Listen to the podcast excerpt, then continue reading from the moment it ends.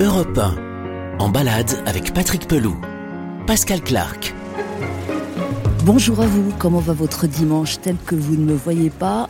Je suis dehors, un truc de dingue, masqué, gélifié mais dehors. Paris, 9e arrondissement, une rue très pentue menant au Sacré-Cœur, population aisée, fréquentant les bonnes pâtisseries et se nourrissant de légumes bio. J'ai rendez-vous chez le docteur et c'est urgent. Vous l'aviez découvert en 2003.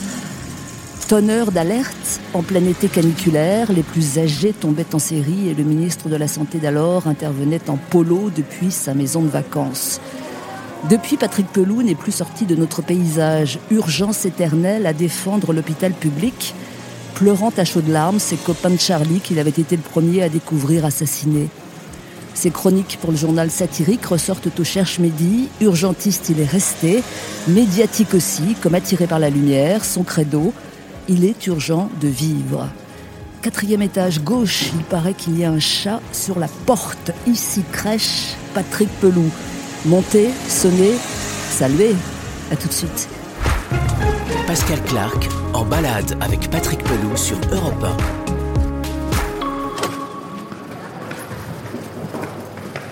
Oh, les chiens. Ça va? Oh, génial, il y a des bons couilles. Ding dong. C'est là, il y a le chat. Bonjour Patrick Pelou. Là, les envahisseurs. Ça Ah, va génial, ça va impeccable. Ravi, heureux. Bonjour. Vive Europe 1. Ça va Entrez, entrez, entrez. Un, un- un petit café Ah, volontiers, ouais. Ah, c'est ici chez vous. Là, c'est ici chez moi. Ouais. Donc, il y a- il y, a des choses. hein. Ça, c'est ça, c'est la- ça, c'est le, c'est le, le, le bureau, ouais, le lieu de travail, ouais. Les objets ont pris le pouvoir. Totalement. c'est, c'est, c'est, c'est, écoute, c'est, c'est, voilà, c'est un lieu, c'est un lieu de, c'est un lieu de, c'est, c'est lieu de travail, ouais. ouais. Voilà. Et alors, le chat, la chatte? Miss Marple, euh, la véritable habitante euh, de cette maison, qui, voilà, qui dit qu'est-ce qui, qu'est-ce qui se passe, voilà. Alors, on est totalement fusionnel. C'est un chat, c'est en fait un chat que j'ai récupéré, qui était un, un chat abandonné euh, d'une collègue du SAMU, qui me l'a apporté. Et elle n'était pas sevrée, elle marchait pas, elle avait la teigne du chat, le coryza, euh, une septicémie, etc. Et en fait, euh, en fait, pff, ça, c'est, c'était il y a deux ans. En fait, j'ai, je l'ai entièrement soigné. Puis là, maintenant, c'est c'est un chat qui a, qui a très peur, en fait. C'est- Ouais, je pense qu'elle a... Peur de quoi? Je sais pas, à chaque fois, il y a des gens, tu vois, là, vous arrivez avec les micros, tout ça. c'est- Et vous, vous avez peur? Moi? Ouais. Non, jamais. Non, non, non, non, jamais. N'existe pas, Je la suis un super-héros. Mais c'est un masque ou c'est un bandana C'est un bandana, Ah, c'est français, c'est des Français qui fabriquent ça, c'est génial. C'est un bandana masque parce que, si tu veux, euh, avec, avec le métier, en fait, je porte les masques en permanence et euh, Ça irrite. Ça, ça- ça gratte le nez et, et- et l'odeur. Et en fait, je n'en peux plus de cette odeur euh, et tout. Et l'autre fois, j'ai demandé, j'ai dit, mais c'est quoi ce qu'on respire? Et en fait, il m'avait dit, euh, bah, euh, c'est des produits machin. Puis j'ai fait genre, ouais, bah écoute, quand je suis chez moi, je mets, je mets des trucs français qui sont vachement bien. T'as vu, c'est c'est très joli en plus. euh. Il y a un côté Renault, tu sais, euh, le bandana. Il, Petit café Il n'est pas rouge, mais ouais. Un. Une ou deux questions avant le café, ouais. euh, Patrick. Euh, Est-ce que oui ou non vous êtes en plein dilemme en ce moment? C'est-à-dire euh, d'un côté, bon bah le, le médecin, l'urgentiste qui voit encore les, les dégâts du virus, et puis le ras-le-bol quand même qui, qui prend tout le monde et l'envie de vivre. Est-ce que vous êtes en plein dilemme vous? Euh, je- je- ouais, c'est- c'est c'est Pascal Clark, toujours des questions merveilleuses, quoi, et compliquées, mais. À votre service. Ah, c'est ça. Pascal Clark est chez vous. D'un coup, tout, tout est changé.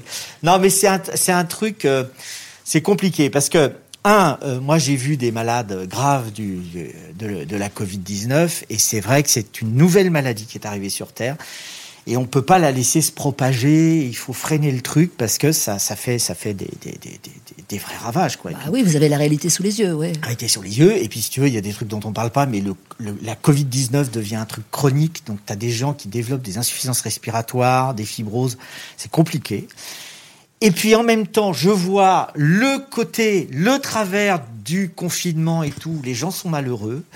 Il y a une surconsommation des antidépresseurs, des anxiolytiques, les gens sont tristes, on a une augmentation des suicides, et donc d'un coup, je me dis bon bah voilà, faut trouver un, compromis, et en effet, il faut vivre. C'est pour ça que d'un coup, euh, il faut vivre, il faut aider les gens à vivre. Tu vois, j'avais pas mis de sapin de Noël depuis des années, j'en ai acheté un. Ah ouais, il n'y a pas encore les boules, mais ça non, il y en aura pas. Ah. Je, je, trouve que c'est très joli comme ça, en fait. Nu. Nu. Tu vois, je, je dépouille Noël. Ah, et en fait, je l'ai acheté au, au, fleuriste à côté, qui, qui, qui, était vraiment dans, qui est vraiment dans, ils sont tous dans la merde financière. Donc il faut sortir du, sortir du truc tout en gérant euh, l'épidémie et les risques que ça entraîne. Quoi. C'est, c'est, c'est compliqué, mais c'est un vrai dilemme, hein, Pascal. C'est vrai. Vous avez franchi la ligne, vous ou pas? De. Bah, la ligne des interdits, c'est arrivé. Ah ben oui, bien sûr, bien sûr. Bah, bien sûr, bah, il faut, faut, voir les enfants, il euh, faut voir les amis. Euh, non, non, c'est pas des fêtes, c'est-à-dire qu'on se réunit à 6, 8, euh, tu vois, autour de la table, on essaye de prendre des distances, du gel hydroalcoolique. Et puis après, avec le vin, évidemment, faut, faut, on va pas se mentir, ça picole. Là. alors bon, volontiers, on va prendre un café en votre ah compagnie. On, va se balader ensemble après. Ah, euh, alors avertissement, je suis allergique au chat. Ah merde Non, mais ça va aller. Non, non, non, mais elle a l'habitude. Elle va, elle, Comment ça, elle a l'habitude L'habitude, quand il y a des gens qui sont allergiques au chat, elle va faire un tour sur son jardin, dans son jardin, sur son balconnet. Et non, non, non, ça va. Non, non, ne t'inquiète pas. Je suis pas encore toute rouge. Bon, voilà, les présentations sont faites, Miss Marple et son maître, euh, le docteur urgentiste Patrick Pelou. Euh, nous allons euh, bah, boire un petit café si ça vous ennuie pas, et puis ensuite on, on ira se balader. Vous êtes sur Europe 1, à tout de suite. Pascal Clark en balade avec Patrick Pelou sur Europe 1. On est pas mal chez vous, euh, Patrick Pelou. Hein. Franchement, euh, c'est calme. Il euh, y a Miss Marple qui est, allée quelque part où, où, je ne suis pas, donc c'est une bonne nouvelle. c'est ça, c'est ça. Mais elle a l'habitude. C'est un chat. C'est ma femme, quoi. C'est formidable. Ah, c'est votre femme? Ah, ah Nous sommes très très liés, tu sais. Enfin bon, bref. Non, je vais pas filer le. Quelques mots quand même sur ce virus. Après, je pense qu'on n'en parlera plus, mais bon, on vous attend là quand même. Oui, bien hein. sûr, bien sûr. comment vous le sentez là, les fêtes qui arrive sérieusement. Moi, je les sens très très bien parce que les ah, gens. Ah, oui, moi, je Noël. il faut arrêter de faire. Oui, oui, il faut arrêter de faire peur aux gens. Quand tu regardes ce qui s'est passé là, en fait, euh, on, s'attendait le fameux concept de deuxième vague. En fait, là, on a un peu de recul, tout le monde est, content, les, courbes s'infléchissent, etc. Mais en fait, si tu regardes sur l'île de France, où on nous avait euh, promis la, la, une deuxième, deuxième vague, comme ils avaient dit, plus grave que la première. En fait, ça n'a pas été le cas. Et en fait, tu as l'impression que ça fait des rebonds comme ça, ça fait des rebonds, mais qui se terminent un petit peu comme la vallée, euh, et tu vois, qui, qui, diminue euh, en, sortant de la montagne. Tu vois, ça fait des bosses comme ça, et des bosses... Faut pas parler de montagne, je crois. Hein, voilà. Ben, et donc, il y a, y a, un truc comme ça qui est en train de diminuer, euh, donc il faut pas s'affoler. Il y a, y a certainement la saison 3 qui va arriver parce qu'en fait l'Ouest n'a pas été trop touché, hein, de l'Aquitaine à la Bretagne. Et donc, euh, on peut envisager une théorie qui serait de dire que le virus est allé d'Est en Ouest et qui est allé. Donc, il ne faut pas en avoir peur. Nous, ce qu'on a vu, c'est que par rapport au mois de mars, on sait mieux traiter la maladie, premièrement. C'est-à-dire, on, on, soigne différemment. Différemment. Différemment. Les, les, Chinois nous avaient menti. Bon. Oh, quelle surprise Oui Donc, tu vois, il a fallu quand même, à peu près pendant quatre, euh, un mois, on s'est dit, attends, ils nous disent de faire ça, mais, mais c'est une connerie, tu vois. Donc, c'était assez drôle le combat euh, scientifique qu'il y a eu. Après, on a su euh, qu'il ne fallait pas intuber trop vite les malades, plutôt les mettre avec de l'oxygène, utiliser la dexaméthasone qui est un corticoïde, etc. Donc, on, on, a, on a super fait des progrès. Donc, c'est pour ça que moi, j'ai confiance. Alors, évidemment, la mortalité touche qui? Eh ben, c'est vrai qu'elle touche euh, plutôt des gens pauvres, hein, ça c'est ça c'est la réalité, c'est-à-dire que la, la Covid 19 révèle les fractures sociales. Hein. Davantage que l'âge ah quasiment, enfin autant quoi. Ah oui oui oui. Les, les, alors obésité, euh, après les gens qui ne se traitent pas, j'insiste, qui ne se traitent pas de l'hypertension, du diabète, avec un laisser-aller euh, physiopathologique monstre. Alors là, ça, ça, ça, ça c'est sûr. Et puis dernier point, évidemment, euh, la gestion n'a rien été d'autre en fait que la gestion d'une crise de l'hôpital. Ça et donc. Et l'hôpital a tenu malgré tout. Alors. Alors je sais pas à quel Ils vont s'en servir en disant l'hôpital a tenu. c'est une réalité, il a tenu. Je pense pas que ça soit l'hôpital qui a tenu. Je pense que ce qui a tenu, euh, c'est la France. En fait, on est un peuple vaillant, on est un peuple courageux. En fait, c'est incroyable, on a des ressorts et une résilience collective. enfin, moi, je la trouve, c'est la révélation de cette crise, quoi, tu vois. Et, et le truc, c'est que, en fait, l'hôpital a tenu, mais il va pas falloir en rester là parce qu'il faut, il faut le reconcevoir, remettre des moyens, ça, bien sûr. notamment réouvrir des lits de réanimation médicale parce que là, c'est tout l'accès aux soins et, l'égalité qui est en jeu. Mais est-ce que quand même euh, l'ultra-urgence de cette crise euh, du, coronavirus au sein de l'hôpital, avec cette absence de hiérarchie d'un seul coup euh, et une façon de faire autrement, est-ce que là, il n'y aurait pas une leçon à tirer, c'est-à-dire euh, moins d'administration, etc. Est-ce que ça, ça va perdurer ou c'est déjà oublié? Non, non, je, je, je, moi, je, déteste faire la chasse aux personnes ou à des concepts comme ça en disant c'est de la faute des administratifs. Il y a, y a ça des a été plus simple quand même, plus direct, non? Non, non, il y a des administratifs qui font vachement bien. Il y a des directeurs qui sont remarquables. Des agences régionales de santé. Tout le monde a voulu la régionalisation, on l'a fait. Et d'un coup, les gars, euh, ils disent ah bah non, finalement, euh, euh, ça va pas, etc. On peut remettre du lien. Un, c'est du lien, du lien social, de la bienveillance. Bien que c'est un mot tarte à la crème, mais c'est vraiment les gens comprennent ce que je veux dire, d'accord De travailler ensemble. Et quelque part, c'est ce fameux concept de démocratie participative qu'il faut mettre, euh, qu'il faut mettre au point. Par exemple, prendre juste cet exemple, dans les centres hospitalo-universitaires, tout le pouvoir, toute la liberté de parole est prise par les hospitalo-universitaires, les professeurs. Et les médecins, les simples médecins comme moi à l'hôpital, t'as un mal fou à pouvoir exprimer et donner des idées. Ça, ça va pas. En tout cas, bon, puisque les fêtes arrivent, il y aura un, danger certain, le, 24 comme le 31. Est-ce que le, gros danger, euh, le, 24 comme le 31, ce ne sera pas les gens qui arriveront parce qu'ils se sont blessés en ouvrant les huîtres, donc euh, accident aux mains, hein, c'est ça C'est ça, J'ai vu ça dans votre livre. Là. Oui, c'est ça, c'est ça, c'est ça, la vengeance d'une huître. on va bouger, euh, Patrick Pelou, on a de la route à faire, suspense pour l'instant sur notre destination. Quand on roulera, je vais vous faire écouter un premier titre. Ah, pardon. Eh ouais, Une petite surprise. ça me fait d'ailleurs des surprises à venir. Miss Marple. Elle va rentrer. Sans rancune ça, ça, bah, Elle n'a aucune ah bah, rancune, mais merde. Elle, va rester toute seule Ah bah oui, oui, mais tu sais, on est chez elle en fait. Vous venez ah pas chez Patrick, vous venez chez Miss Marple. Entrez, madame. On y va parce que ça commence à me gratter. Eh ben, on est parti. allez, vite, vite, vite. Allez, allez. À tout de suite. Feu, feu, feu. Pascal Clark en balade avec Patrick Pelou sur Europe 1. Nous sommes actuellement en route. On va prendre le périphérique et même l'autoroute. C'est un long chemin. Nous allons dans une banlieue chaude. On dit pas laquelle, c'est la surprise. Euh, une vingtaine de kilomètres devant nous. Euh, là, nous sommes en, train de quitter Pigalle ces bars, ces restos, ces sex shops. Euh, c'est triste à voir, hein, Patrick Pelou. C'est ça que vous avez constaté pendant le lockdown, comme on dit en anglais, le confinement. C'est un, quartier qui, qui s'est éteint. Ouais, c'est un quartier qui s'est éteint et, c'est triste parce que c'est un quartier où, où je vis depuis depuis huit ans, qui, qui, qui, était vraiment euh, très populaire à un temps. Maintenant, c'est vrai mm. que vous avez une une, bourgeoisie qui s'est installée, qui est pas tellement populaire, on va dire, d'accord?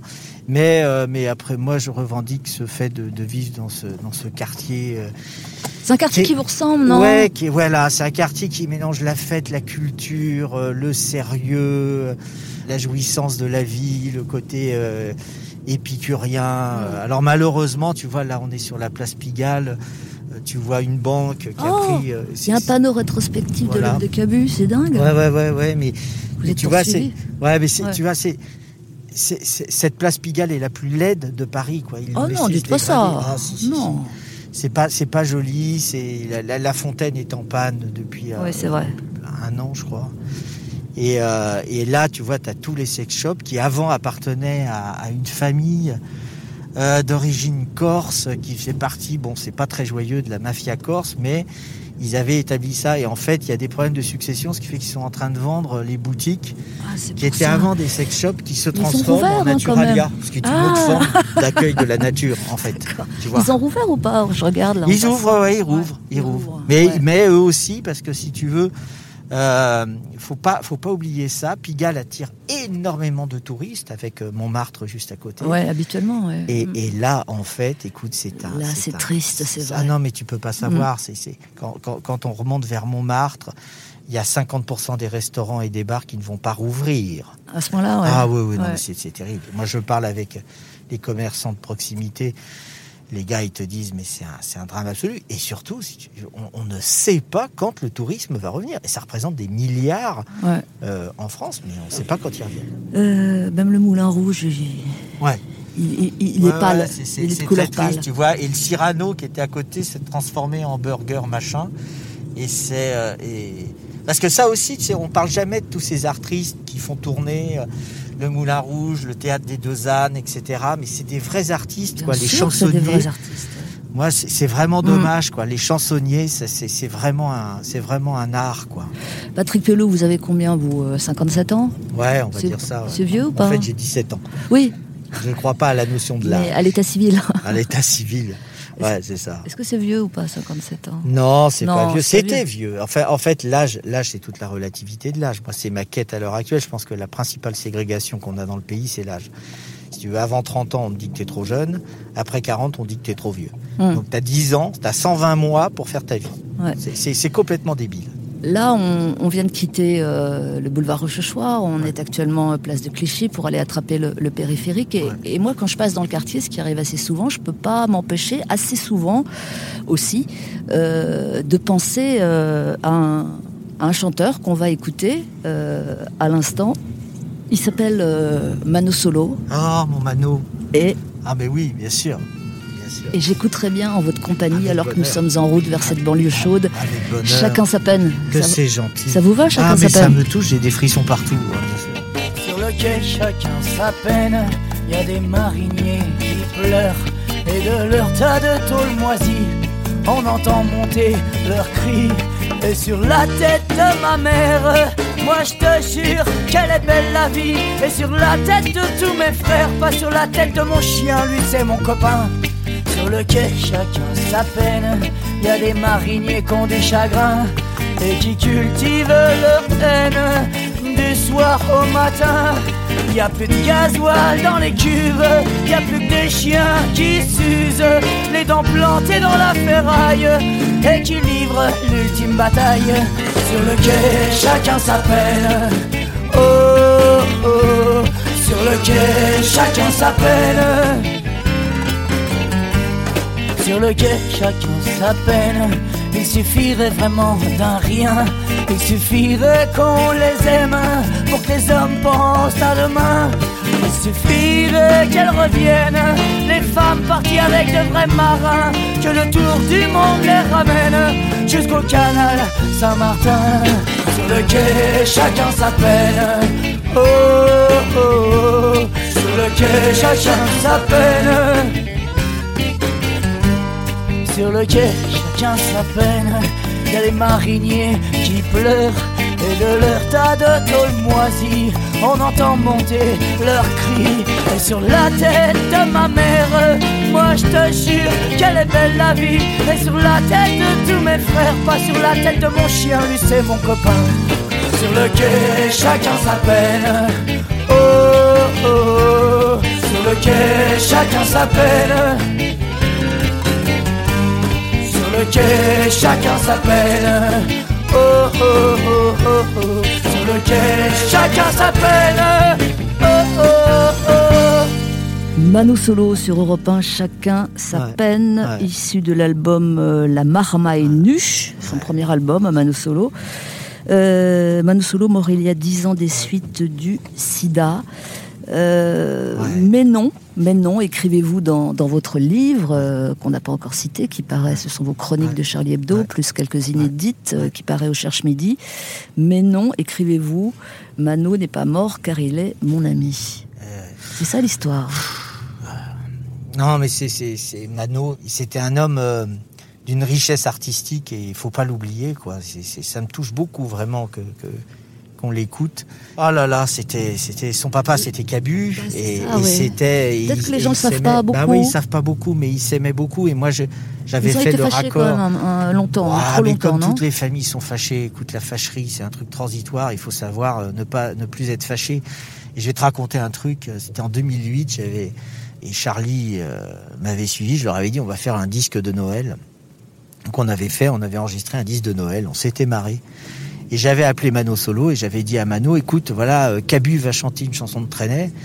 Euh, il faut que tu viennes euh, chanter avec ton père et tout. Et donc, euh, ils se parlaient plus à l'époque si, si, si, ils se parlaient, mais c'est- ouais. Mano, c'était toujours non, de toute façon. Ouais. Tu lui demandais quelque chose, c'était non. Et le lendemain matin, on enregistrait, on avait monté un pseudo studio avec tous les copains qui sont euh, chanteurs de rue et tout. On avait monté un studio, c'est grandiose, quoi. Et euh, d'un coup, Cabu arrive, et qui arrive avec son chien? Mano Solo, et ils avaient chanté euh, La Java du Diable, et c'était vraiment... euh, Oh là là, quel souvenir Mais ça, ça me bouleverse que Mano, il a écrit des chansons d'une poésie euh, absolument le- extraordinaire. quoi. Le mot, euh, enfin l'expression écorché vif avait été inventé pour lui. C'est lui, Et- c'est lui. et- Écorchévis, c'est lui, et militant jusqu'à jusqu'à la fin, puisqu'il avait demandé à être inhumé dans un cercueil biodégradable. Ah oui. Ouais. Euh, Et c'est Cabu qui a fait euh, dessiner sa, sa pierre tombale au Père Lachaise. euh, ouais. C'est ça votre mission maintenant, Patrick Pelot. C'est parler des morts. C'est ma mission, ouais, c'est vrai. Peut-être. Une des missions. Une des missions. Parler des morts pour bien vivre. Pour les, oui, pour les faire vivre aussi. Ouais. Euh, on va aller marcher un peu dès que nous serons arrivés, et puis respirer aussi. Euh, vous avez choisi un bien bel endroit, mais on a encore un peu de chemin. Et puis après la pause, magie de l'ellipse, nous serons arrivés. Vous verrez, c'est étonnant. À tout de suite. Vous restez avec nous sur Europe 1, j'espère. Pascal Clark se balade avec Patrick Pelou sur Europe 1. Château en vue, je répète, château en vue. Bon, finalement, on n'est pas dans le 9-3, mais on est dans le 7-8. Nous sommes arrivés, Patrick Pelou, au château de Versailles. Vous êtes vraiment surprenant comme type, hein Merci. Bah oui, non, c'est vrai. bien, ouais, Euh, ouais, vous, ouais. vous, le, le, le Ouais. popu apparent, vous, le républicain. Où souhaitez-vous aller au château de Versailles? Partout. Et c'est surtout dans, dans, dans les jardins parce que les, les, les artistes jardiniers, c'est vraiment des artistes. Je veux dire, la façon qu'ils ont de, de reconcevoir, d'avoir sorti euh, tous les anciens dessins qu'il y avait pour remettre des essences et des arbres. C'est moi, je me perds tout le temps dans ce château et c'est merveilleux. Et c'est cette confrontation entre la nature et l'architecture. Et c'est pas très grand, hein, parce que tu vois, là, il y a, y a le Grand Trianon. En fait, c'est un bâtiment euh, d'un étage et demi, tu Non, vois. c'est pas, c'est pas très impressionnant. C'est pas très impressionnant. En mais- revanche, mais les jardins. Ben oui. les Alors, alors j'ai lu que c'était les jardins du, du château de Versailles, c'est deux fois et demi la surface de Central Park Ah, à New York. possible. Certainement. Donc, certainement, euh, certainement. pour ceux qui, qui visualisent un peu, ça fait très très très grand. Euh, vous pouvez me décrire là Qu'est-ce que vous voyez là Ah, là, là, il y a les, il y a alors, des allées. Attends, alors je précise, pardon Oui. Patrick, que le, le château en ce moment est fermé. En revanche, les jardins sont euh, ouverts. les jardins sont ouverts et les gens viennent de se ah oui, oui, balader. oui, se hein. balader. Là, Ouais. tu vois, il y a une dame avec son chien, euh, magnifique toutou. Bah, les, si tu veux, ce qu'on voit, c'est, c'est, c'est, c'est- moi, moi, je suis, je suis amoureux de la nature. Alors, euh, j'a- j'avais un, j'avais un pavillon de banlieue il y a très longtemps, et la première chose que j'avais fait, j'avais planté plein d'arbres dedans. parce que je- je suis- mon arbre préféré, c'est la charmille. Et donc, ce qui est marrant, c'est que d'un coup, tu as, tu as des bosquets avec des, des charmilles qui étaient l'arbre qui est le plus facile à entretenir et qui perd jamais ses feuilles. Et là, tu vois, c'est les couleurs, c'est-à-dire que tu vois, il, il fait gris, euh, c'est pas, c'est, c'est, c'est, l'automne, tu vois, le ciel est gris, là, tout ça. Et puis tu vois ces arbres, d'un coup, tu te mets du jaune, tu vois, il y en a un là-bas, il est drôle, t'as vu, il a Ouais. mis de l'orange, tu vois. Ah putain, la nature a de l'humour, c'est, formidable, c'est, Ouais. formidable. Ouais, vous savez, euh, celui qui s'occupe de tout ça, Oui, Alain Baraton. Alain Baraton, Alain Baraton, Si on Alain, on, on- on va l'appeler pour qu'il vienne, non? Qu'est-ce que. Ah bah ça serait cool. Ce serait cool. Ah ouais, ça serait cool. Ouais.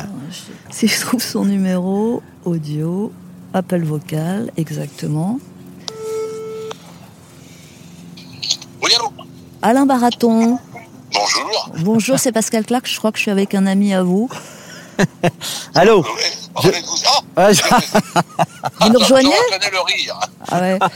Si vous n'êtes pas loin, parce que c'est très très grand comme on le disait à l'instant, si vous n'êtes pas loin, vous êtes le bienvenu pour venir nous rejoindre.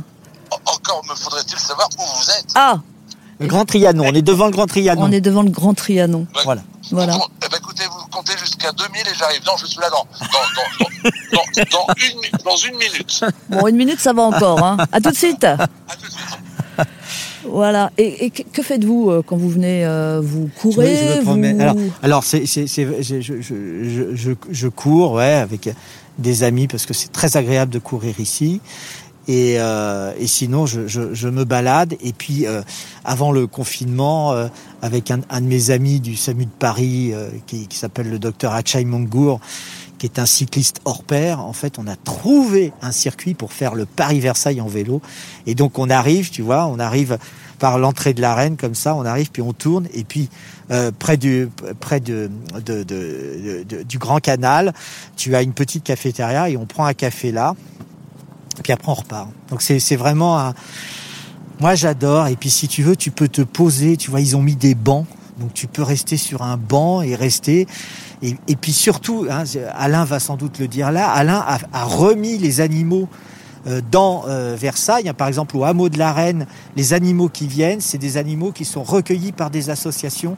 Euh, et, Mais que- et- que- et- quel genre d'animaux? Ah bah il y y a des lapins, il y a des poules, il y a des moutons, il y a des vaches, etc. Ils ont remis les animaux et donc c'est génial. Et là l'autre jour, pour protéger euh, les chevaux avec les, les corneaux là qui sont en train de, de tuer des chevaux, ils ont ils ont repris les chevaux pour les pour les isoler dans le parc de Versailles. Et t'avais un troupeau de chevaux qui courait l'autre jour, mais je c'était sublime et magnifique. Il y a une voiture qui arrive là. Est-ce que ce serait C'est euh, Monsieur Alain Baraton. Ah, mais c'est lui. C'est Monsieur Baraton. L'arrivée en Monsieur Baraton. direct. Monsieur Baraton. Comment Mais il va, il va bien. Bonjour. Bonjour. Jardinier en chef, artiste en chef, euh, ce que amoureux des arbres. Amoureux euh, des arbres, oui. Voilà. Et un peu de Patrick Pelot aussi. Ah ouais, vous connaissez bien tous les deux. On va pas faire Ah bah, très, très bien. Voilà, ils se ami. dans la main. Comment ça va moi, ça va très bien. Je, vais- je peux me permettre de vous poser une première que- question. J'en prie. Que vous a-t-il dit sur sa relation avec Versailles? C'est difficilement. Parce qu'il prétend venir y faire du sport. C'est pas vrai Nous, on ne l'a jamais vu courir. Attablé, oui. Sirotant, oui. Contemplant mes jardinières, incontestablement. Mais par contre, courir, moi, je ne l'ai jamais vu ni courir ni faire du vélo. Une légende vieille de deux, deux minutes qui vient de tomber immédiatement. En tout cas, je vous, n'ai rien vous riez bien ensemble. Euh, en deux secondes, euh, deux secondes, un peu plus, euh, Alain Baraton, je voudrais que vous nous racontiez ce qui s'est passé pendant le premier confinement, le pur, le dur, parce qu'on a, on a dit, et on l'a vu tous, que la nature a repris le pouvoir pendant ces deux mois-là. Qu'est-ce que ça a donné ici? Ici, c'était extraordinaire. Déjà, un ciel bleu, il faisait très beau pendant ce confinement. Un ciel bleu, aucune trace d'avion, pas de bruit, pas, de, de, de, de son de voitures lointaines. Et surtout, les animaux qui semblaient avoir compris qu'ils ne seraient pas dérangés. Alors là où nous sommes, eh bien, on voyait des, des oies sauvages qui, qui marchaient. Des renards étaient allongés dans l'herbe et semblaient se moquer de nous. Sérieux ah, je, je- je vous assure que c'est authentique. C'était absolument surréaliste.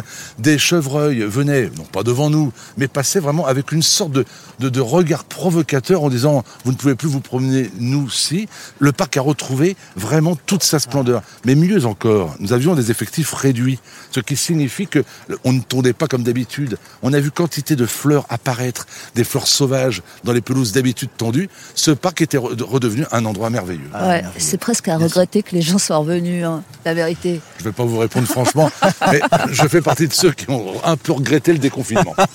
C'est ça. Euh, encore en quelques mots, euh, bon, il écoute, mais il va faire semblant de ne pas écouter. Euh, quel portrait vous dressez de Patrick Pelou, puisque vous semblez bien le connaître?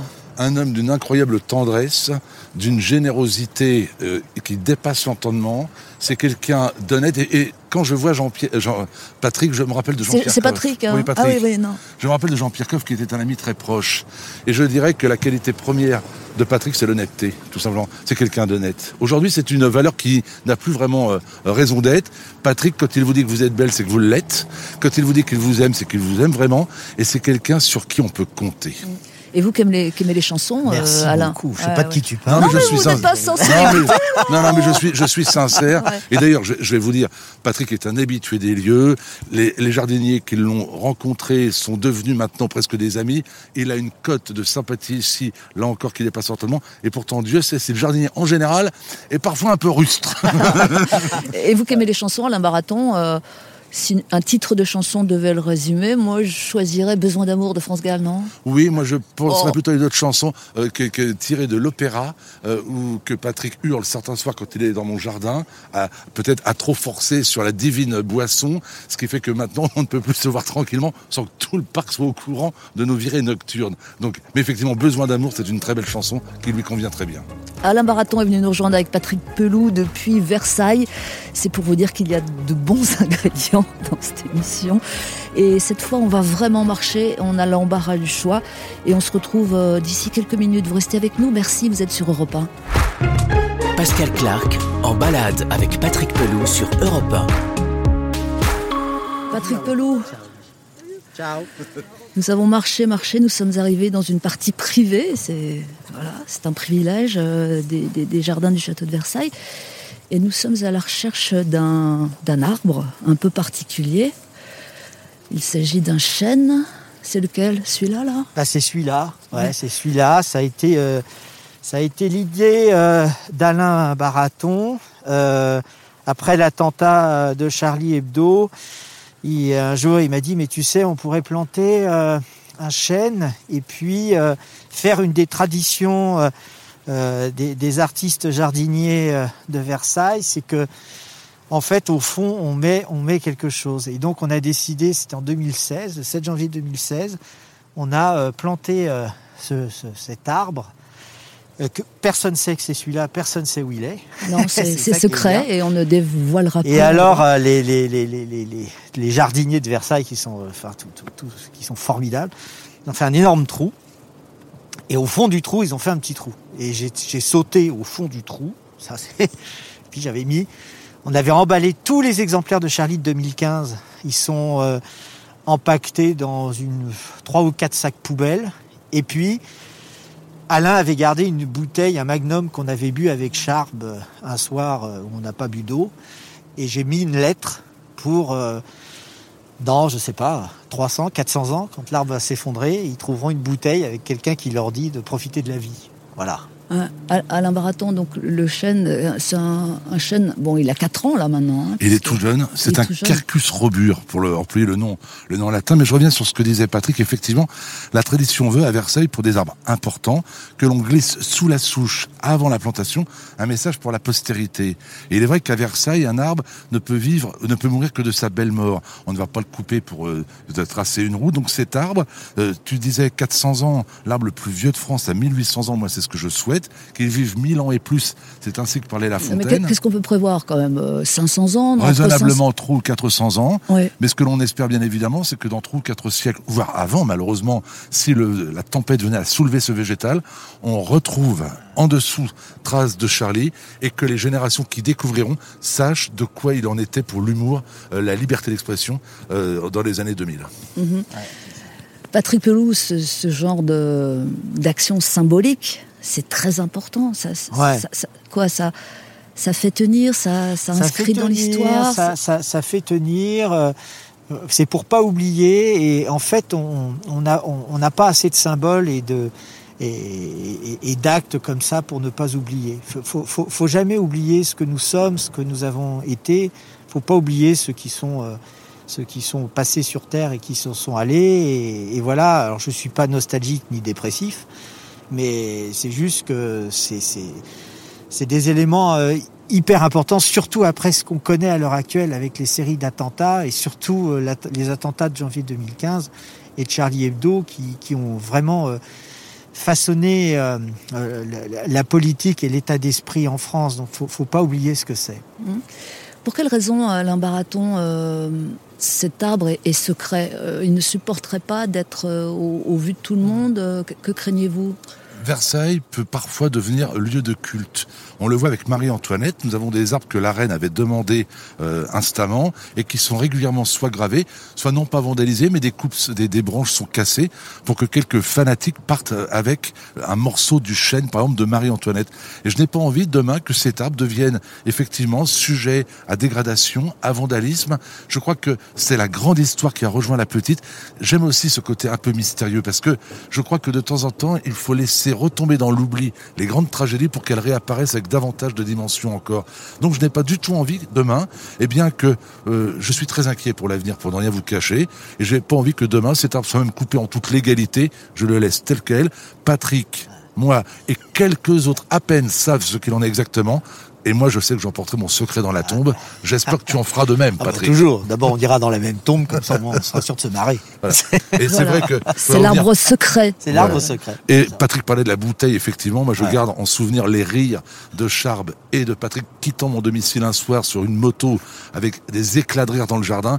Alors, au moins, à défaut de, de pouvoir entendre ces rires euh, dans, dans- dans le parc, au moins maintenant, je sais que sous cet arbre, il y en a d'autres, mais c'est c'est l'œuvre de Charb qui s'exprime. Hum, Qu'est-ce que vous faisiez ici avec Charb, euh, Patrick Pelot? Euh, on était, on Ne était réponds venus- pas, ne réponds pas. c'est censuré. Il y a des choses qu'on ne peut pas dire. tu sais, on peut pas Ah oui, à ce point-là, sais. Hum, hum. non, sérieusement, qu'est-ce qu'on peut Non, dire? parce que on adore, on on adore les, voilà, les, les arts de la table et, et boire des coups, quoi. Il y a, il y a rien d'honteux à dire. Moi, je suis partisan de, de l'ivresse. Je, je trouve ça euh, généreux, prolifique et créateur, mais voilà, avec modération, comme on dit. hein. Et donc vous veniez euh, festoyer ici. Oui, attendez, souvent, comment on souvent. dit Faire la bamboche Bombance. Bon, bah, Ouais, ouais. Faire bombance. Ouais, faire c'est ça, bombance, faire ouais. bombance. Bah, avec Alain, c'est un, c'est un bonheur parce que qu'est-ce qu'on rit à chaque fois et, ça, et ça, son épouse est une cuisinière hors pair. Et vous, Alain Baraton, vous vivez ici à l'année alors? Moi, j'ai la chance d'habiter dans ce parc, un parc que je devrais quitter dans quelques années, car je suis à la limite moi-même du classement au au titre des monuments historiques. Mais c'est vrai que Patrick aurait dû rajouter aussi qu'il ne venait pas seulement pour la bombance, pour les bons mets et les bons vins, il venait aussi avec Charb, tout simplement qu'ils sont tous les deux amoureux des arbres. Ah oui, oui, bien et sûr. Charb disait qu'il aurait adoré être jardinier, et lorsque nous étions ensemble dans le jardin, eh bien avant, avant de tâter quelques gamets, eh bien non, on caressait les écorces, on parlait d'histoire, on parlait de l'environnement et on parlait des arbres. Et vous, vous leur parlez aux arbres? Alors Vous oui, les mais- touchez, vous les... oui. J'aurais même beaucoup trop parlé à une époque, mais c'est vrai que j'ai non mais je les regarde, je les aime, euh, j'ai le sentiment qu'ils me parlent, mais réellement, ce que je sais, c'est que je suis en train de travailler, euh, je suis en train de faire des, des- de- de- de- d'observer des études scientifiques. J'ai appris il y a peu, par exemple, que les arbres dormaient. Ça peut vous sembler aberrant, mais les arbres dorment apparemment la nuit. Il y a comme un relâchement qui a été observé. Et je me pose aujourd'hui la question s'ils dorment. Peut-être rêvent-ils? bien sûr. oui, mais de Les quoi a rêves des arbres, c'est magnifique. Tout est ça. possible. Ça, c'est magnifique. Ça, c'est le titre d'un livre. ça, Voilà. Ah oui, les arbres dorment-ils? On regarde encore euh, Il est beau, hein? une minute T'as vu? Il est cet hein? arbre secret. Ça, c'est un- Voilà. Sacré truc. Et même on peut le toucher, Il est beau, hein. effectivement. Bon, il, il est un, Il est- peu, il un est- peu frêle encore, il a 4 ans. Hein, Oh, mais, Il est quand même costaud. il est- costaud. Ah, Il est costaud. compte, ouais. Regardez ces bourgeons qui sont déjà formés. Déjà là, ouais, c'est ça. oui, qui sont fou, prêts hein. à éclore. Ah ouais. Déjà là. Merci beaucoup Alain Baraton. Nous allons devoir bouger hein, parce qu'une autre étape euh, Mais- de cette balade nous attend. Euh, nous allons revenir à Paris, il y a un peu de, un peu de chemin. Euh, merci de nous avoir servi de J'étais guide. très heureux de vous, de vous voir dans ce lieu ma- magique. Ah, tiens, une dernière question. Euh, Est-ce que Pelou, euh, il vous fait pas penser à un, Ah, ça y est. à un chanteur français Ah. mort hélas hein Euh, Allez-y. Moi, je pense à Daniel Balavoine. Ah si, si, ah, si, si, Ah. ah, sé- sérieusement. si, dans, dans- pas seulement dans l'apparence, mais également dans les expressions et même dans la voix, dans certaines situations. Et quand je l'entends chanter, très mal d'ailleurs, il y a un petit côté balavoine. Non, si, si, Mais incontestablement. je ressemble à Daniel Balavoine avant l'accident d'hélicoptère. Oui, Oui, c'est dans, le dans goût, c'est dans le goût.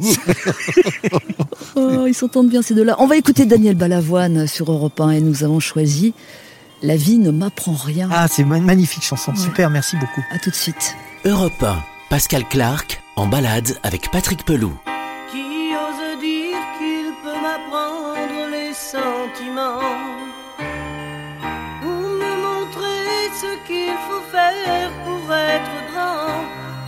Changer ce que je porte dans mon sang. Qui a le droit de m'interdire d'être vivant? De quel côté se trouvent les bons ou les méchants? Leurs évangiles ont fait de moi un non-croyant.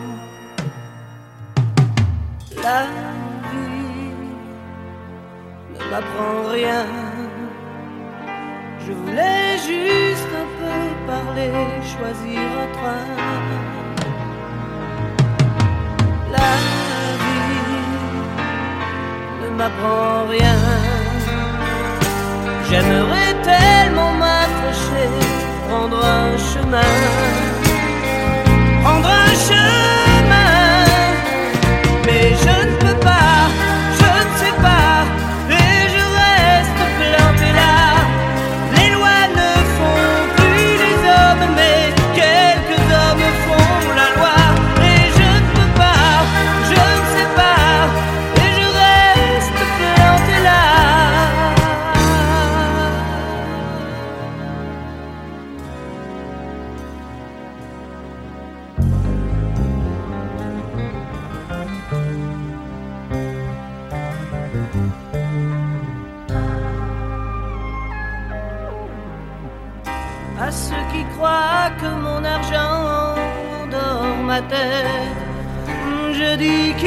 ne suffit pas d'être pauvre pour être honnête. Ils croient peut-être que la liberté s'achète. Que reste-t-il des idéaux sous la mitraille? Quand les prêcheurs sont à l'abri de la bataille, la vie des morts n'est plus sauvée par des médailles.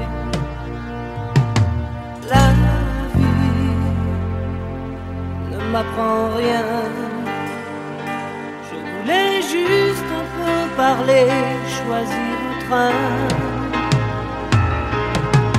La vie ne m'apprend rien. J'aimerais tellement m'accrocher, prendre un chemin,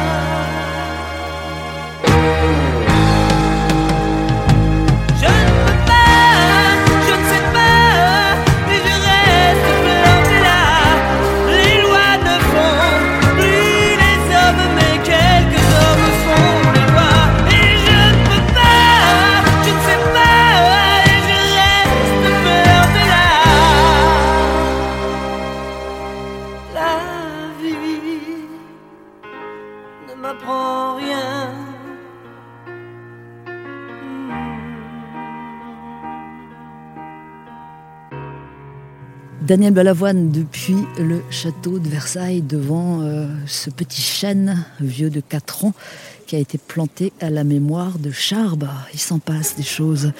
Euh, bah, ne quittez pas s'il vous plaît. Nous allons euh, continuer notre balade en compagnie du docteur Patrick Pelou. Enfin, si on arrive à l'arracher d'ici. À tout de suite.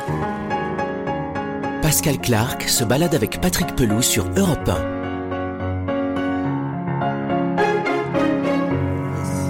Situation, une voiture roule sur l'autoroute A13. Zoom avant, à son bord, euh, Patrick Pelou. Ouais, Euh, bon, votre sécurité est au volant. hein. ouais. C'est une vie euh, avec sécurité toujours. Toujours, Voilà. bien sûr. Et puis il y a aussi la, la perche du, du preneur de son d'Europe 1, euh, Magnifique. Julien Dor. Magnifique sonorisateur. Ah ouais, de ouais, ouais. talent. Euh, ça va toujours d'abord? Patrick Pelou, ça va là? Vous vous sentez bien dans la balade? super. Non, puis Oh. moi, je suis tellement content euh, d'être avec vous. Donc, euh, j'adore la radio et, et voilà, c'est bien. Merci. Je me demandais, est-ce que vous vous souvenez du, du- du moment de votre vie, de votre enfance ou de votre adolescence où vous vous êtes dit, bah, moi je serais médecin C'est venu comment cette affaire? Oh, c'est venu, euh, c'est venu après euh, la mort euh, d'un de mes neveux qui avait deux ans, qui s'appelait Sylvain et qui est mort. J'avais 17 ans. Et en fait, euh, j'étais en, en première. Et, voilà. Et du coup, je savais que j'étais attiré par euh, un métier humaniste parce que mon adolescence avait été bercée par euh, Médecins sans frontières qu'on voyait à la télé avec les boat people et tout ça. Et je l'ai trouvé super courageux. Ah oui, c'était l'époque de l'image, hein, Kouchner Voilà, avec les sacs de riz. Voilà, Ouais, ouais. Emmanueli, tout ça. Et donc je suis parti après à me dire, euh, soit je ferai euh, de la musique, évidemment, comme tout le monde, soit je vais faire médecine et, et voilà, et j'ai et j'ai fait médecine. Alors là-dessus, vous avez euh, rajouté euh, la fonction d'urgentiste. Ouais. Et ça veut dire quelque chose, urgentiste, forcément. euh, Ah ça, oui. ça correspond à quoi? Ah, ça correspond à une médecine qui a jamais été reconnue.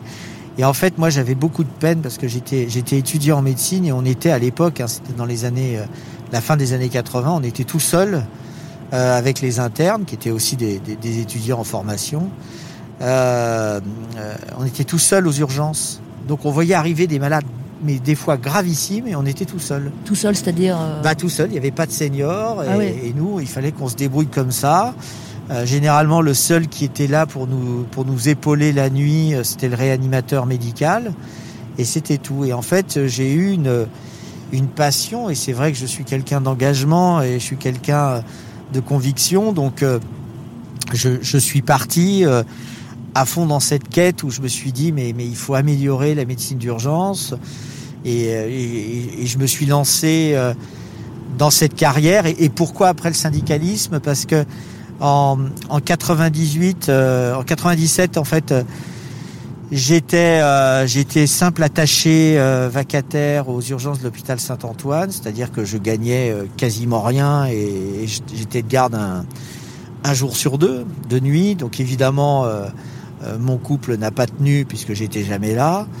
Et un jour, euh, j'ai rencontré un, un gars qui avait soi-disant un syndicat euh, d'urgentistes. Et je lui dis, mais qu'est-ce qu'on va avoir comme espoir de carrière et, et bonification de, de sociale Il m'avait dit, rien, t'es généraliste, t'auras rien. Et alors j'ai été désespéré comme d'habitude, exactement 30 secondes.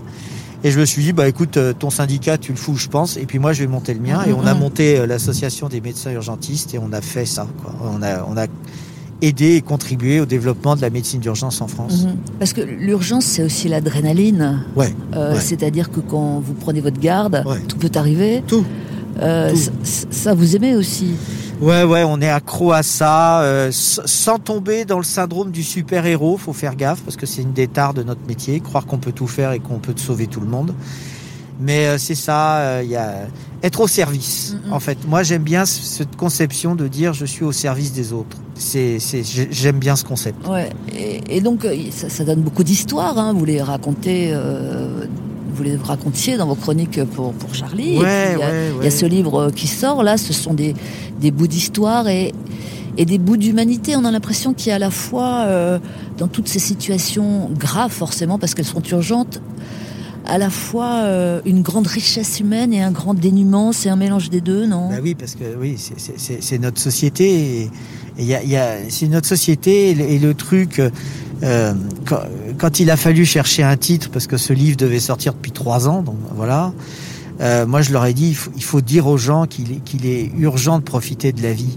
C'est ça votre credo maintenant?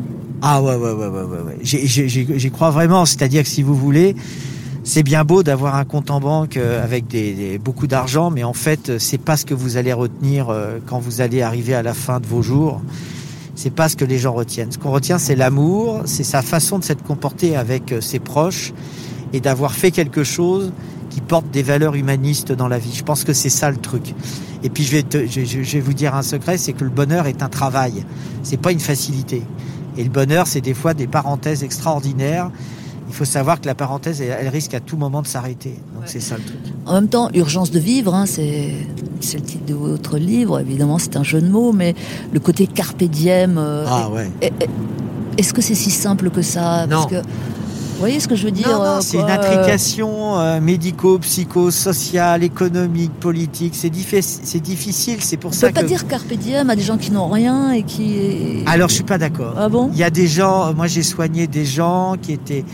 Puis d'abord ça veut dire dire euh, rien, ça veut dire quoi ça veut Non, mais pas dire grand chose. dire, euh, Mais je vois, mais, je vais vous dire, il y a des fois vous voulez aider euh, des, des, des gars qui sont SDF. Hein, euh, hein, je me souviens une fois, j'étais d'ailleurs allé avec Charles faire un reportage chez des SDF qui étaient au bois de Vincennes. Et il y en avait un, il était très sympa et tout. On lui avait dit bon bah écoutez, il faut que vous trouviez un logement. Il a dit non non, moi je suis très bien comme ça. Je suis, je suis heureux. hum. Tu sais, le, le, le, le bonheur, euh, vo- votre bonheur et ce qui vous rend heureux, c'est c'est différent de quelqu'un d'autre. Vous allez être content devant un film de Louis de Funès, puis il y a quelqu'un qui vous dira, bah non, moi, moi si je suis pas devant un film de Pasolini, je suis pas content. Voilà, c'est c'est les goûts et les couleurs. Alors vous, ce qui vous rend heureux aussi, enfin vu de loin, hein, Patrick Pelou, c'est hum, c'est la lumière quand même. On peut pas dire le contraire. Hein. Faut c'est toujours les plateaux télé, c'est le, le, le Non, c'est live, un outil. le live Instagram. oui, ça c'était pour rassurer les gens. La- non, mais c'est pas grave de le dire là. Non, non, mais même. la lumière, mais La c'est lumière, un la outil, mais tout à renommée, fait. le... non Renommé pas tant que Non. ça, parce que ça prouve. Euh, non, non, c'est que c'est un outil. Nous sommes dans, dans une époque d'outils. Et, euh, et euh, l'outil des médias, l'outil euh, euh, notamment d'Instagram, c'est passionnant parce que d'un coup, euh, j'ai pu, en effet, pendant tout le confinement, faire passer des messages aux gens. C'était, et les gens étaient contents, surtout que moi, je voulais de la douceur, je voulais les rassurer. Je voulais pas inquiéter. hein. C'était suffisamment dur comme ça. Et il y a un moment donné, il faut rassurer les gens. Hum. Sinon, vous avez des, des nouvelles de Michel Drucker, non? Oui, il va bien. Ouais. Il va très bien. Parce que c'est ça la vie, on peut à la fois être ami avec Charb et avec Michel Drucker. Bah, bien sûr. Hein, bah, la moi- vie Et je suis ami avec de, de, de tout et, Et ouais. et c'est génial. La vie, il faut la, il faut la bouffer de tous les côtés. C'est ça qui est formidable. Ça y est, nous sommes revenus à Paris pendant ce temps-là et on va poursuivre euh, évidemment notre balade euh, dans un autre endroit de beauté. Europe 1, en balade avec Patrick Pelou. Pascal Clark. Bonjour ou rebonjour, Euh, mine de rien les kilomètres se sont accumulés en voiture ou à pied de Pigalle à Versailles, chemin allé, en compagnie de l'urgentiste Patrick Pelou, syndicaliste, auteur, auteur de chroniques dans Charlie pendant 13 années, auteur de livres aussi, le nouveau euh, est paru au Cherche Midi, euh, compilation des chroniques plus quelques inédites avec parfois des dessins de Charbe. Nous revoilà donc à Paris, au centre. Où sommes-nous exactement, Patrick Pelou À la cour carrée. Cour carré du Louvre. La cour carrée du Louvre, qui est, qui est un des endroits que je trouve le, le plus beau, le plus intimiste, où euh, euh, le tumulte de la, de la rue est, est étouffé par euh, ce concept d'une cour carrée qui était la cour d'honneur de, de Napoléon Ier. Puis, puis tu vois, progressivement, ils ont construit des étages, tu vois, parce que tu vois des styles différents. Tu vois, il y a eu un, un étage, puis hop, ils ont construit après le deuxième. Mais, mais c'est magnifique et c'est, c'est, c'est, c'est, beau. Et alors, tu sais, des fois, des fois, tu as des musiciens qui jouent sous les voûtes et ça fait une, une sonorité qui est, qui est magnifique, c'est Ouais. magique. Alors on va dire la vérité quand même, nous sommes derrière des grilles parce qu'en ce Ah, moment... fait, il y a des travaux, Voilà. c'est fermé. ouais. Alors non seulement il y a des travaux, mais euh, voilà, il y a, il y a toujours euh, Vigipirate. D'ailleurs, il y a un petit panneau. hein. Quand même entre Vigipirate, entre euh, le Covid, en- tout ça, et on l'accepte. C'est ça qui est dingue. Ah, et on accepte, c'est-à-dire que les, les, les gens, il y a une résilience, c'est-à-dire que d'un coup, euh, la, vie est difficile. Il y a la crise sociale, la crise sanitaire, la crise économique, les attentats, c'est difficile, parce que j'ai l'habitude de dire, il manquerait plus que les volcans d'Auvergne explosent, et alors là, on aurait tout gagné. Mais c'est très difficile, c'est une époque très difficile.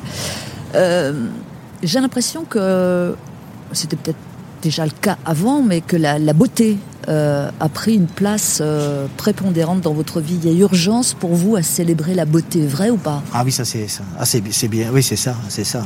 Et puis il y a cette volonté euh, d'a- d'a- d'aller dans les musées, de voir, de voir des belles choses, de voir la richesse de notre pays. Tu sais, c'est c'est vraiment un truc. On a du bol d'être en France, d'avoir ce système social. Bien sûr, on est français, donc on gueule tout le temps.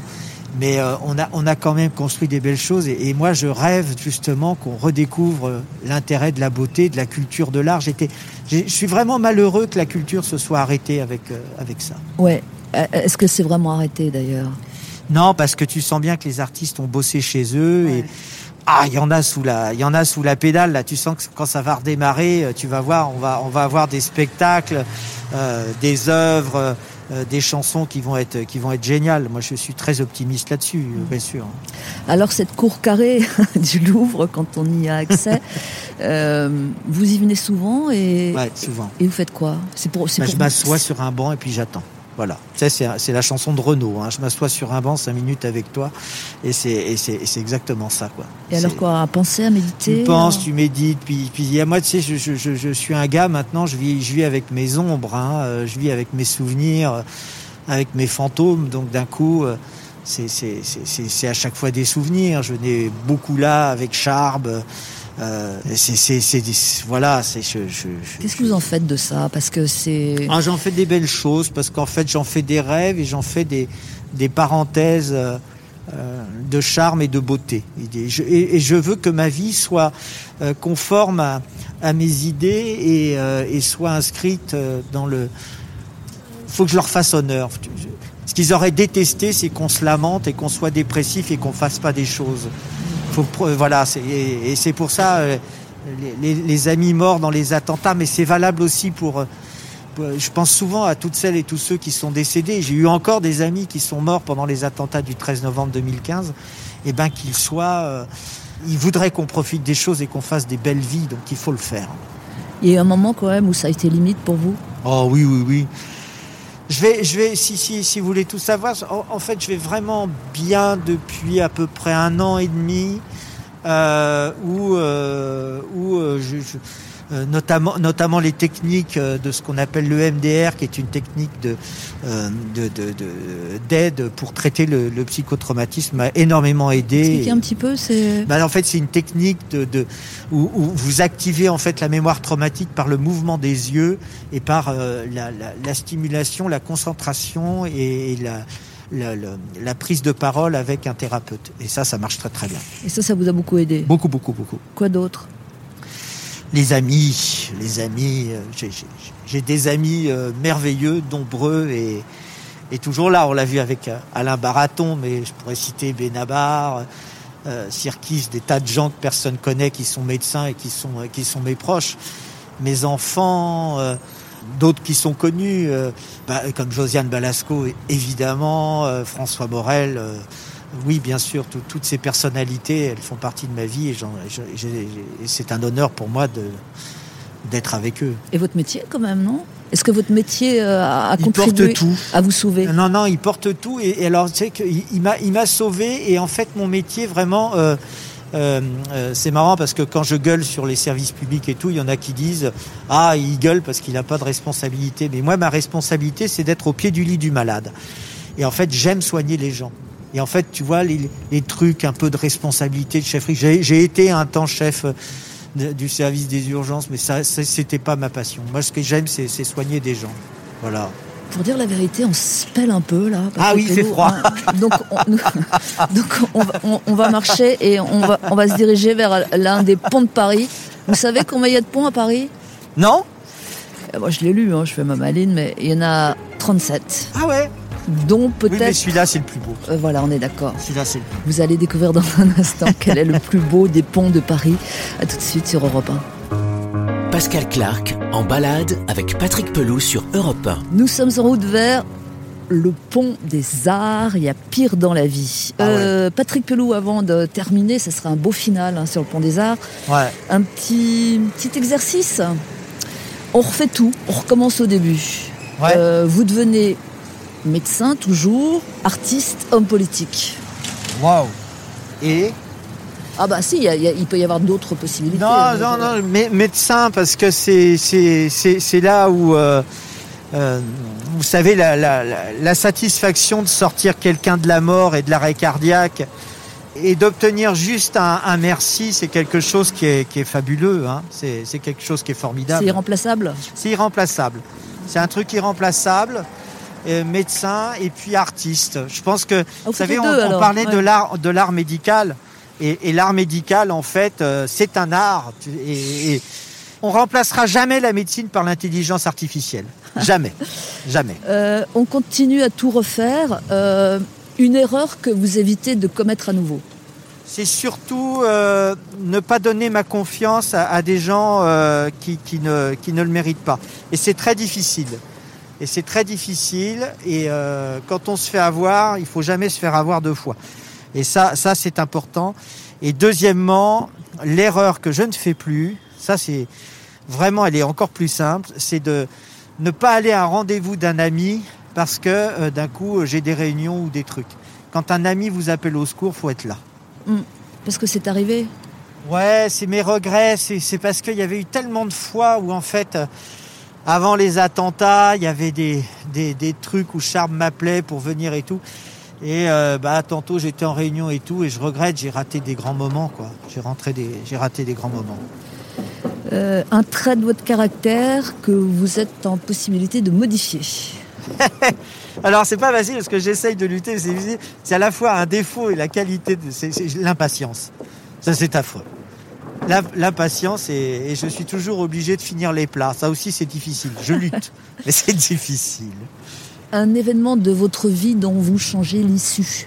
Oh, l'attentat, euh, bien sûr, bien sûr. Je, je- je- ça, ça tourne dans ma tête. Et avec des si, évidemment, c'est toujours facile de refaire le monde, mais, mais c'est sûr que si c'était possible de changer quelque chose, faut... ah là là là là là là, où où est-ce qu'on a, où est-ce qu'on a merdé pour se laisser emporter depuis, euh, depuis 2012, depuis 95 par euh, les attentats islamistes? Ça, c'est ça, c'est ça que j'aimerais bien changer, ouais, bien sûr. C'est toujours les mêmes scènes dans votre tête? Ouais, toujours. Ouais.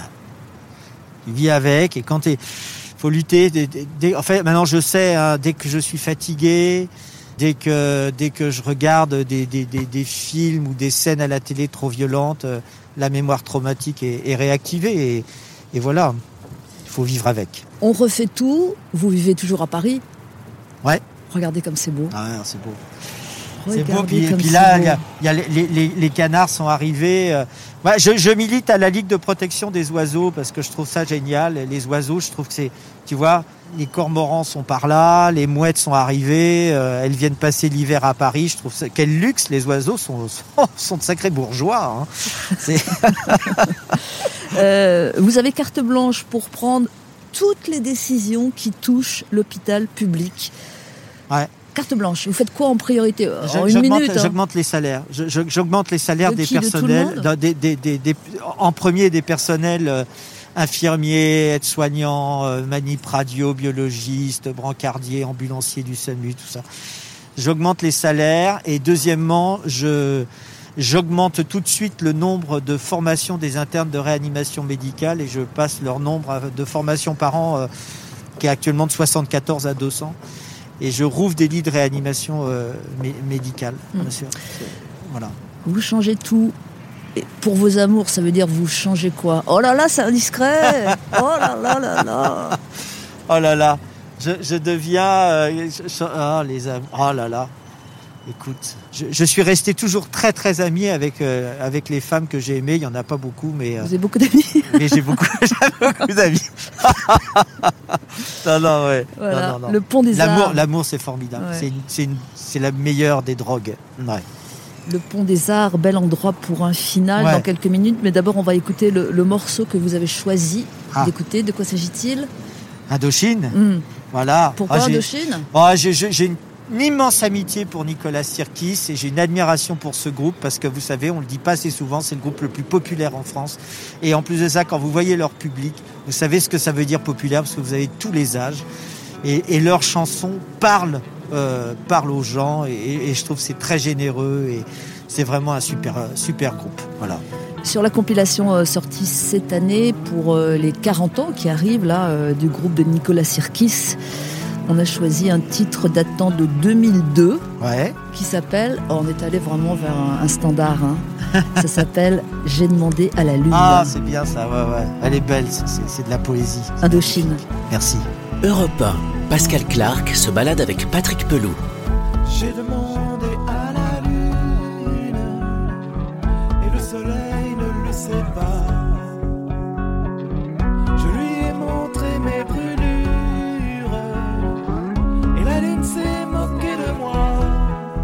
Et comme le ciel n'avait pas fière allure et que je ne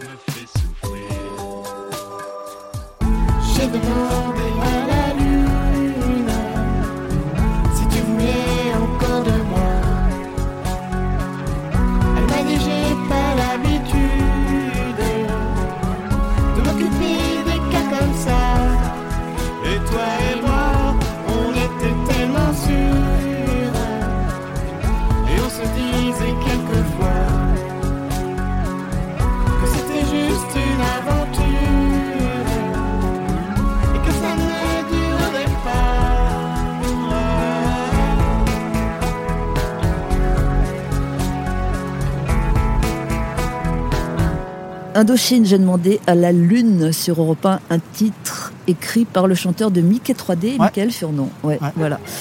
Allez, demande à la Lune. Restez là.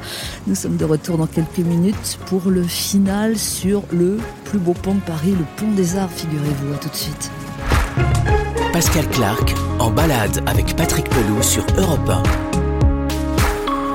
37 ponts donc à Paris, dont le pont des Arts, pont piéton qui Ouais. relie euh, le Palais du Louvre à l'Institut de France qui abrite euh, notamment l'Académie française. Il a été peint euh, beaucoup, ce pont des Arts. Il a été représenté dans la culture, Puis peint Brassens, par, Brassens. par Renoir Brassens. Pissarro, alors chanté par Brassens. Évidemment, et au cinéma. Vous l'avez vu au cinéma non? Il y a, Oui. Bah, il y a Boudu sauvé des eaux avec Michel Simon, donc ça, ça remonte quand même. Et puis évidemment le fabuleux destin d'Amélie Poulain, Jean-Pierre Genet.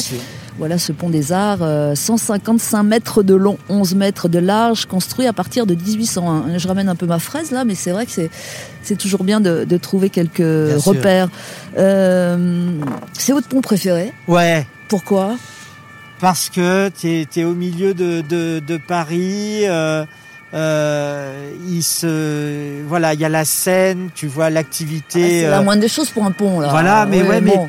c'est- ça, ça, ça permet de voir euh, l'activité maritime.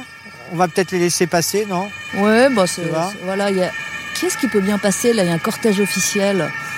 Imaginons, imaginons. Oh là, gros, Ah, gros c'est- cortège. Voilà. C'est la BRI, en fait. Ah, c'est la BRI. Ouais. Vous y connaissez vous en... Bah, en Ouais. fait, c'est les, nous on travaille au SAMU de Paris avec les systèmes d'intervention et ça c'est la brigade euh, d'intervention de la police. euh, tu vois, ils sont tous euh, masqués et, et, voilà. Alors Mais, ce, petit, ce petit pont des Arts, je trouve qu'il est, euh, il est romantique parce Il, qu'il y a il est romantique, mais tu vois, il y a, il y, a, il y a la Seine, il y a les bateaux. euh, avec cette activité euh, commerciale euh, des bateaux, puis tu vois là-bas évidemment Madame Notre-Dame Mhm. qui est en pleine reconstruction. Euh, tu vois le, le, le pont neuf avec euh, tous les symboles que ça que ça avait. Et puis tu as une perspective, tu vois, tu vois, tu vois loin comme ça, tu vois, ouais, tu te retournes. Il est Et bien alors placé. là, si vous avez l'occasion de rater jamais un coucher de soleil sur le pont des Arts, surtout, alors là, tu, tu, tu viens euh, avec avec ta compagne ou ton fiancé, et alors là, tu es là, tu, tu vois ça, mais c'est c'est c'est un des plus beaux endroits de de Paris. Voilà. Et comme toutes euh, les belles choses, euh, c'est un petit pont euh, fragile. Très fragile. Euh, il a été, vous vous souvenez, il a été Oui. vampirisé à un moment donné Oui. par tous ces cadenas d'amour là. Ouais. Et, en train de le faire tomber Ouais, à l'eau. exactement, Hein, ça, devenait, ça devenait dangereux. Et quel symbole débile de mettre un cadenas sur l'amour, mais franchement. Ah bah ça, j'en étais sûre. Alors que l'amour, c'est la liberté. Eh ben, voilà. Euh, nous finissons donc notre balade sur le pont des amoureux et ça c'est pas mal. Ah ouais. Il y a ce cri d'amour hein, qui, qui court tout au long de votre livre, de vos chroniques, de, de, de ce que vous êtes. C'est l'amour de la vie, euh, Patrick Pelou.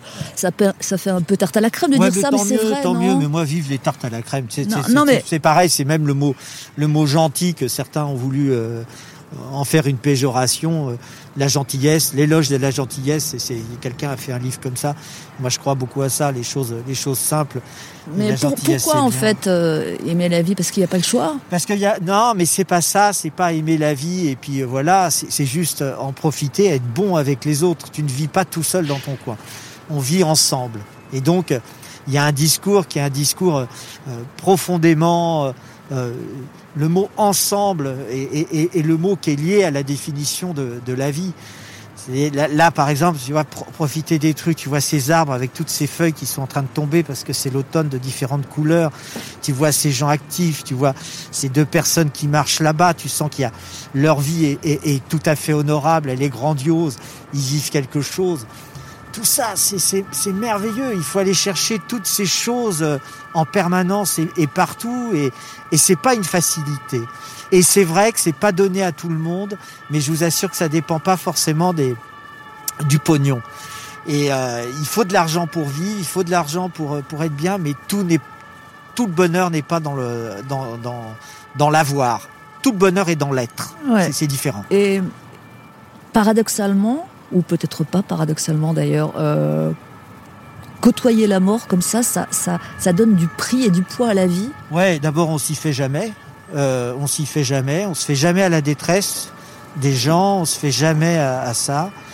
Et, et Mais vous, vous sauvez des vies dans la vie. ah mais oui, ça j'en ai sauvé des, des, des- j'en ai sauvé des, des, gens. Ça, j'ai sauvé des gens et, et, et j'ai vu toutes les horreurs qu'on peut imaginer, hein, que ce soit euh, quels que soient les âges. Hein. Bah ça, ça, ça, ça, ça te met du plomb dans l'aile et puis euh, après tu te dis mais vraiment, euh, voilà quoi. Il y a, les priorités, c'est c'est c'est d'être attentif à ceux qu'on aime et, d'être généreux et c'est- ça les priorités, tu vois. Ça a aucun intérêt d'être méchant, tu vois. Ça a aucun intérêt. La bêtise, mais c'est tellement, c'est tellement débile que et la violence, n'en parlons même pas. Mais mais tout ça, ça fait que mon métier est, est- est- euh, moi, j'ai pas fini d'apprendre de mon métier. J'ai pas fini. J'ai pas fini. Moi, quand je vois des, des jeunes qui débutent dans le métier d'urgentiste et, et qui disent j'ai tout vu au bout de deux ans, je me suis dit bah mon pauvre, t'as pas compris hein. Pour terminer, Patrick Pelou, une ou deux choses importantes qu'il vous reste à vivre dans la vie? Ah alors ouais ouais très bonne question. Euh, J'aimerais continuer euh, à essayer de faire du hip-hop. C'est un échec. c'est un échec. Je suis d'accord, c'est un échec, mais voilà, c'est comme ça, tu sais, voilà. Ça, ça, ça, ça me rappelle beaucoup, tu sais, cette scène de Jean Rochefort euh, dans un film de Patrice Lecomte où il essayait, où il dansait euh, une, une danse, euh, euh, il était coiffeur et il dansait une danse arabisante qui était très drôle à regarder. Donc c'est ça. Oui, le, le titre m'échappe, Et puis, mais voilà. Et puis et puis après, ce que ce que je voudrais probablement faire, c'est de la c'est de la peinture ou du dessin. J'ai- J'aimerais bien ce, ce, ce côté la peinture et le dessin. Ouais. C'est c'est peut-être deux choses qui qu'il faut pas que je faut pas que je rate. Merci beaucoup Patrick Pelou pour la Merci. balade. Merci. Euh, votre Merci livre paru au Cherche s'appelle Urgence de vivre, urgence au pluriel. En balade avec est réalisé par Boris Pachinski, preneur de son Julien Or. Euh, vous pouvez fort bien réécouter cette émission jour comme de nuit euh, et toutes les autres émissions d'ailleurs en replay sur europe1.fr. Le journal est à suivre. Rendez-vous dimanche prochain 11h sur Europe 1. Excellente journée à vous et à très bientôt. Pascal Clark en balade avec Patrick Pelou sur Europe 1.